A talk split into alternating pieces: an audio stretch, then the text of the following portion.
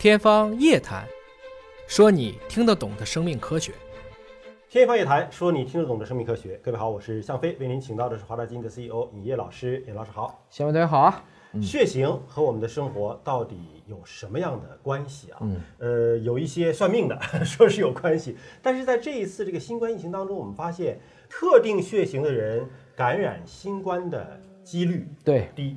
高啊低啊，包括得了以后危重性高啊低啊，当时我们吐槽过这个事儿。那到底这个血型说，除了说算命的时候说算算性格，算命的肯定别信啊，因为 A、B、O 血型才发现一百年，对，那一百年前怎么算命啊？啊，那它怎么影响我们的身体健康的？对，那么今天是来自于《自然》杂志的子刊发表了一篇文章，还真就找到了说血型啊，原来和人类的肠道菌群之间是有关联的。那这就找到了很多的。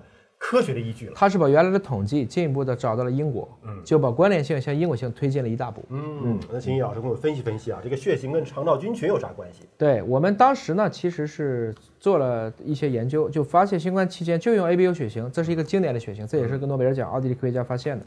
最后发现 A 型血的人感染比例低，嗯，同时感染了以后，他发生重症呼吸衰竭的也低，O 型就正相反，啊，那么 A 和 B 还有 AB 之间，它们区别是什么呢？就是他们的红细胞分泌的我们叫特定的糖抗原不一样，所以反过来讲，这些抗原进到肠子里以后，你是不同的血型给进去的食物不一样，嗯，进而你调出来的特定肠道微生物的组成也就不一样。你血液成分不一样，导致呢依赖你这些营养成分的肠道菌群也就不一样了。这个 Frank 团队一开始他不想研究血型，他是想去研究肠道微生物，所以他分析了九千名德国人的一个是全基因组，就是我们的血脉。还有肠道微生物菌群的数据，然后想去讨论这两个之间有没有关系，就不同的基因组能不能养出不同的菌。最后他们意外的发现，原来与血型相关的这些基因，嗯，确实影响了肠道微生物。那怎么影响的？哎，我们都知道肠道微生物能够引起多种炎症性疾病，克罗恩病啊，神经性疾病啊，现在抑郁呀，包括吸收它都能影响。但是过去呢，因为这些变量太多了，基因组也不一样，肠道菌群也不一样，怎么办呢？结果并不统一。好在呢，我们可以做双胞胎。嗯，同卵双胞胎的作用是什么？同卵双胞胎不就是基因组一样吗？所以这个时候它的背景是一样的。我重点去看肠道菌群，这就是一个很好的基础。那么这个时候，这个 Frank 就是这个作者就开始问了：我们怎么去讨论人类基因组的变异能够影响这种肠道菌群的关系呢？他们就做了一个所有的微生物的性状，做了一个叫全基因组的关联分析，就是做大规模的这种数据的关联分析，做出了五个独立的队列。从最少的有七百多个人，到最多的有三千多个人，总之一共是德国九千个人来做这种分析。那么最后证明的一个基本的关键点是什么呢？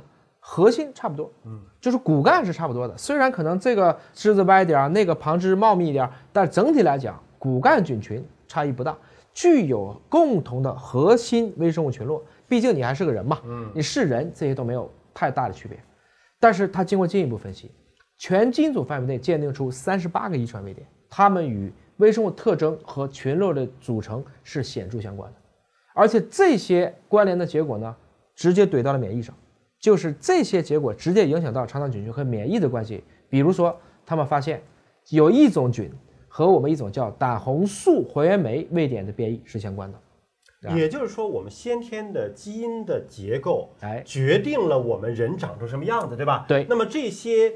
特征也决定了我们体内肠道菌群的主干菌群会是什么，就就谁为了谁，谁养育了谁的关系，是吧？是。那么刚才讲的这种胆红素还原酶呢，它过去能发现它能够去抑制 TLR4 一种受体，嗯。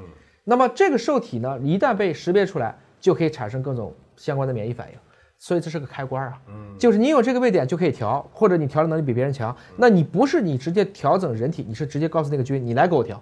他们以这样的方式形成了一种生态化的方式来调节人类，但今天的这个文章最搞笑的是，居然看到了 ABO 相关血型基因的身影。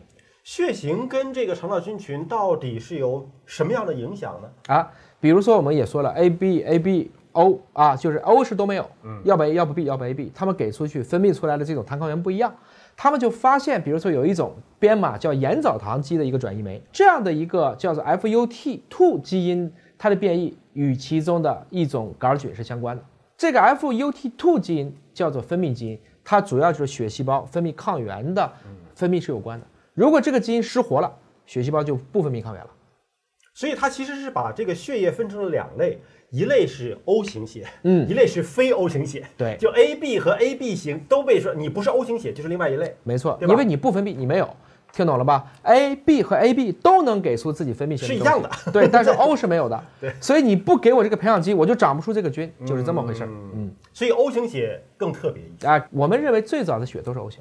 嗯啊，后来是因为大家集中讨论嘛，吃肉的变成了一种型，吃素的变成一种型，两种结合变成另一种型。血型来到人类的时间大概不会超过几万年，有人认为 AB 型血就几千年的时间。那也就是说，如果是 O 型血的话，某一种特定的菌会更丰富，是吗？对，应该来讲，它们就是骨干菌都是一样嗯的，一些特定菌不同的血型会产生完全不同的结果。还是说这个分泌基因就是 FUT2 这个基因是与我们叫炎症性就克兰病，嗯，或者叫炎症性肠病 IBD，它是一个高度相关的。那么他们也发现，受 ABO 血型调控的这个菌的存在，只要有这个存在，就会限制克兰病的发展。嗯，因为这个骨干菌的存在可以让它呈现一个稳态，是这个作用。所以就非 O 型血反倒这个肠道的菌群可能会更健康。呃，还不是，就看什么病。啊你比如说没有这种分泌途径的人呢，发现他们不怎么感染诺如病毒，哦，就等于说诺瓦克这类病毒来的时候，哎，他没什么事儿，有利有弊，有利有弊，看你在什么环境下。那么全世界 O 型血的人比例是多高？应该相对会多吧？百分之二十，所有的就是这种分泌型血型不。到四分之一。包括 O 型血，哎，是这样子。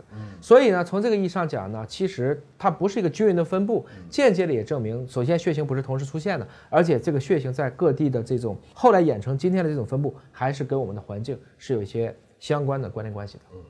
那起码它证明了一点啊，就是血型和我们的身体健康它是有一定的关联性，因为它间接的影响到了肠道菌群的组成结构，这也给我们未来的健康分析提供了一种新的分析的思路。